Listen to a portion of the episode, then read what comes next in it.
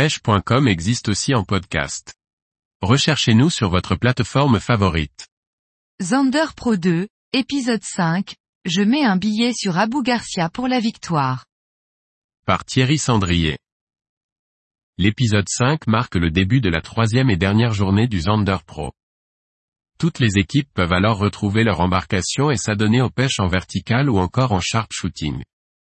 Mais ce n'est pas pour autant que la pêche est si facile. Tony, oui, c'est un beau poisson, mais en fait, on ne voit pas tout à l'écran.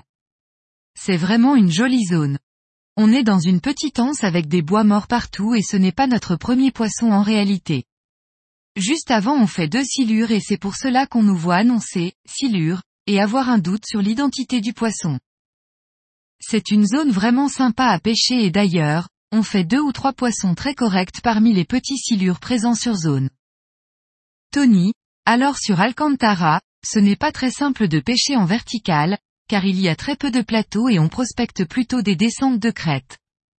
Du coup, tu pêches mieux en linéaire le long des tombants dans 12 à 13 mètres d'eau que d'essayer de mettre en place une pêche en verticale. La configuration des spots ne se prête pas forcément à ce type de pêche. Tony, oui, car je pense qu'il cherche à faire du volume sur des petits poissons. On voit bien d'ailleurs que Abu Garcia est sur un spot au milieu de nulle part. Je suppose qu'ils sont sur un plateau ou un haut fond et ils ont trouvé des poissons actifs dessus. Du coup en linéaire, cela permet de rentrer des poissons plus rapidement et d'être efficace. Tony. Oui, ils sont au bon endroit, au bon moment. Cela prouve encore la qualité de cette équipe. Ils savent où ils vont et ils trouvent tout de suite les poissons. Ils ne sont pas là par hasard et cela démontre encore une fois qu'ils ont bien préparé la compétition et que ce sont d'excellents pêcheurs. Je pense qu'ils veulent faire le point du nombre, car ils savent qu'ils peuvent le décrocher sur ce jour. En deux heures, ils sont déjà à sept ou huit poissons, donc ils prennent une bonne option.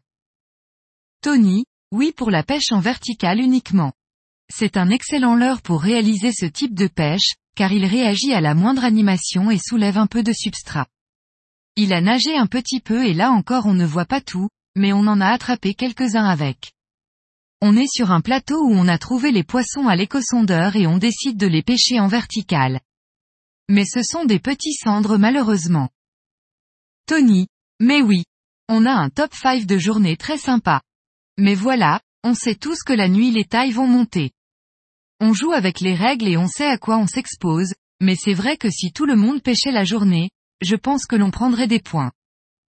Mais c'est le jeu, on voit bien qu'en Hollande, leurs grosses sessions se font de nuit. On voit d'ailleurs que Ney est en difficulté le jour cette saison. Les nuits bataves sont excellentes pour les gros poissons et ils concentrent leur pêche sur cette période. Le paradoxe, c'est qu'en Finlande, ce n'est pas le cas. Les nuits sont très fraîches et les réactions sont très différentes, les cendres semblent calées. Tony, alors on n'a jamais essayé parce que c'est interdit, mais je pense qu'en Espagne les gros s'alimentent plus de nuit aussi. Après, il faut comprendre que l'Espagne, c'est un secteur où il y a moins de gros, d'une part parce que la population de poissons est jeune, mais surtout parce que les proies sont constituées principalement d'ablettes. Et ces poissons sont très rapides, je pense que les gros ont du mal à s'alimenter pour le coup. Mais à Alcantara, il y a des très gros poissons aussi et des 90 à 95 cm il y en a, mais je pense qu'effectivement, ils doivent s'alimenter la nuit, car cela doit être plus simple de surprendre leur proie. D'ailleurs en pré-fishing on fait un poisson de 87 cm. On le fait en linéaire justement en toute fin de journée juste avant la nuit. Ce qui confirme ma théorie. Tony. Non pas du tout. Les cranks fonctionnent très bien pour la pêche du cendre, mais dans des contextes très spécifiques. Je vais sortir des cranks quand il y a une activité marquée et très tôt le matin ou le soir. Par exemple, lorsqu'ils sont en train de chasser entre deux eaux, on peut choisir un crank qui nage à 3 ou 4 mètres et présenter son leurre à la bonne hauteur d'eau. Je ne le pratique pas souvent, car cela fonctionne très bien, mais dans une temporalité très précise au final. Tony, je mets un billet sur Abu Garcia, malgré le fait que Ney ait pris deux points sur le premier jour. Je pense qu'il va y avoir une grosse bataille sur le dernier épisode, car Quantum peut aussi être en embuscade sur le dernier jour. Ce sont des très bons pêcheurs et ils sont dans leur jardin. Ce qu'on sait en tout cas, c'est que l'on ne gagnera pas. Rire. On est tout de même assez content malgré tout, car on a fait de notre mieux malgré les conditions et on n'est pas ridicule. Pour répondre à ta question, je mettrais bien 5 points pour Abu Garcia et 4 pour Ney ou alors 4 points pour ces deux équipes, car je vois bien Westin ou Quantum nous sortir un big fish de dernière minute. Je vois mal Ney aller gagner le point en vertical le dernier jour, car Abu Garcia ce sont des vrais verticaliers et ils semblent avoir de nombreux points de repli si cela se passe mal.